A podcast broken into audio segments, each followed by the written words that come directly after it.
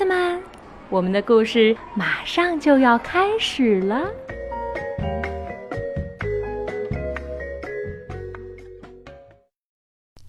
小朋友们好，我是邓格阿姨。今天我们继续来收听《大象小不点儿》系列故事的第四集《小不点儿回家了》。它的作者是奥地利儿童文学作家埃尔温·莫泽尔，是由赵远红翻译，海南出版社出版的。在昨天的故事里，大象小不点儿在暴风雪中昏睡了过去。幸亏遇到了善良的棕熊。那么，小不点儿最后能不能找到自己的父母呢？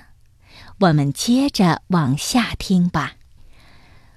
暴风雪刮了整整三天，然后外面静了下来，风不再呼呼地吹了，天上只是偶尔飘下一点小雪花儿。群山被厚厚的白雪盖得严严实实。大半时间里，小不点儿和小狮子都在山洞里呼呼大睡。善良的棕熊精心照料着这两个累坏了的小家伙，他拿出自己储存的食物给他们吃，又小心地看着火苗，不让它熄灭。渐渐的，小不点儿的体力恢复了，小狮子也觉得自己又有了力气。雪终于停了，棕熊扛着一把斧子进山去。他砍倒了一棵树，要为小不点儿和小狮子做一个雪橇。棕熊真是心灵手巧。不一会儿就把雪橇做好了，喜欢吗？棕熊问小不点儿和小狮子。等你们休息好了，我就用它带你们翻过这座雪山。啊，这可真是一个精巧的雪橇。一天清晨，他们终于要出发了。小不点儿和小狮子坐在雪橇上。强壮的棕熊走在前面，拉着他们翻过白雪皑皑的大山。到了山的那一边，棕熊让小不点儿和小狮子下了雪橇。你们沿着这条石头路一直走，棕熊说，然后会经过一座吊桥，之后的路就很好走了。祝你们俩一路顺风，多多保重。谢谢你，棕熊大哥。小不点儿说：“再见。”小狮子喊道。小不点儿和小狮子沿着窄窄的小路一直走啊走啊，不一会儿就来到了吊桥前。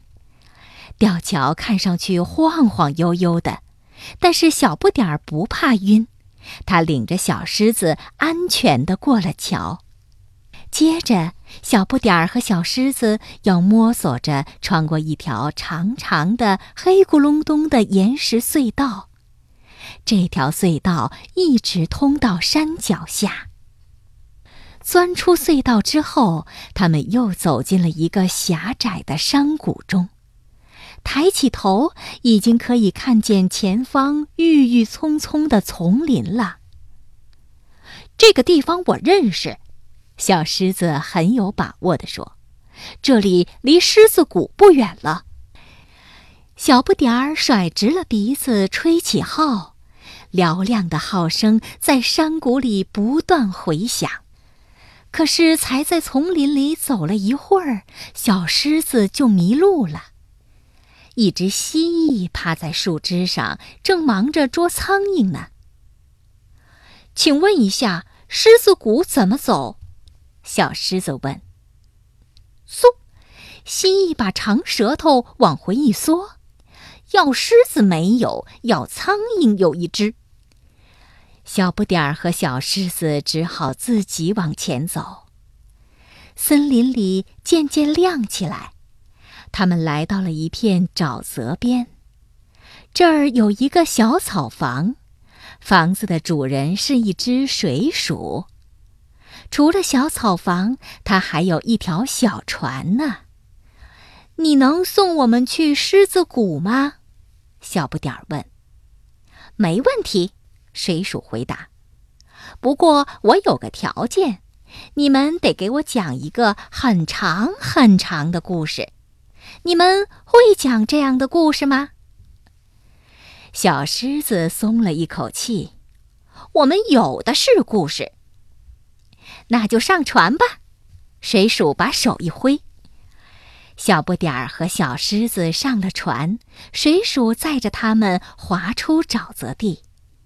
一路上，小不点儿向他讲述着自己寻找象群的长长的故事。故事讲完了，他们也到对岸了。小不点儿和小狮子走下船去。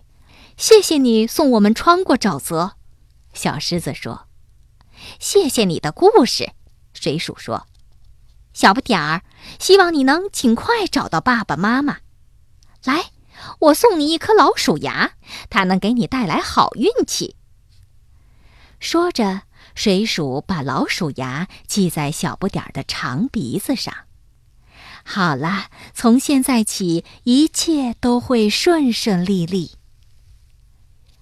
过了一会儿，小不点儿和小狮子就到了狮子谷。一只大狮子躺在一棵树下把守，除了狮子以外，任何动物都不许进入山谷。不过，小不点儿被破例放行了，因为他是小狮子最好的朋友。狮子谷里有好多好多的大狮子，它们正横七竖八地趴在石头上晒太阳。小狮子挨个问他们有没有见过大象，没见过。所有的狮子都这么回答，然后张开大嘴直打哈欠。小不点儿和小狮子找了一个阴凉的地方休息，他们走了太长的路，腿都酸了。真抱歉，没想到我的家人今天都这么爱答不理的。小狮子说：“没关系。”小不点儿说：“你就安心的待在狮子谷里吧。明天我自己去找爸爸妈妈。有幸运牙保佑，我一定会很快找到他们的。你不用为我担心。”于是，小狮子闭上眼睛，进入了梦乡。小不点儿却怎么也睡不着。第二天天刚蒙蒙亮，他就离开了狮子谷。虽然心里忐忑不安，可是他的步伐却很坚定。他翻过山崖，趟过小溪，艰难地穿过茂密的灌木丛，又在平坦的草原上奔跑。天上的云慢慢聚集成厚厚的乌云，风从草原上吹过。突然，小不点儿像脚下生根似的站住了。他把幸运牙弄丢了，那颗老鼠牙。小不点儿一下子不知道该往哪儿走了。小不点儿想：看来我再也找不到爸爸妈妈了，一切辛苦，一切努力都白费了。这时，雨哗啦哗啦的下了起来。小不点儿钻到一丛叶片宽大的灌木下躲雨，大颗大颗的雨点儿噼啪噼啪的打在地上。小不点儿渐渐的困得睁不开眼睛了。临睡前，他还听到雷声轰隆隆的响，真像是有一群大象经过。小不点儿从梦中醒来时，太阳已经出来了。他感到又疲倦又绝望，想走回狮子谷去。当他转过一块大岩石时，突然看见两只大象就站在眼前。小不点儿简直不敢相信自己的眼睛。是爸爸妈妈吗？他轻轻地问道。真的，真的就是小不点儿的爸爸妈妈，他们也马上认出了小不点儿。小不点儿朝他们跑过去，他们一家三口用鼻子互相拥抱着，都激动得一句话也说不出来。小不点儿站在一群大象中间，又讲起自己的历险故事来。大象们都竖起耳朵听着，不时地发出惊叹声。故事讲完后，大家都为小不点儿感到骄傲。象群里出了个小勇士，他走了那么远的路，经历了那么多的辛苦。最觉得骄傲的当然是小不点儿的爸爸妈妈啦。小不点儿将来一定能成为一个大家族的首领，他们想到。我们的孩子非同凡响呢。象群继续行进，小不点儿站在爸爸的背上，使出全身的力气，把号吹得震天响，因为他觉得好幸福啊。不过后来发生的事情跟爸爸妈妈的期望大不一样。几年过去了，小不点儿很快的长大了。当他长成一头年轻力壮的大象时，他告别了父母和象群，走上了自己的道路。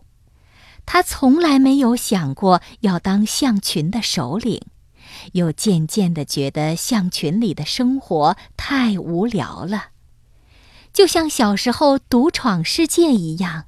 他选择了独自离开。不过这次是他主动的寻找冒险，他四处闯荡，与其他动物广交朋友。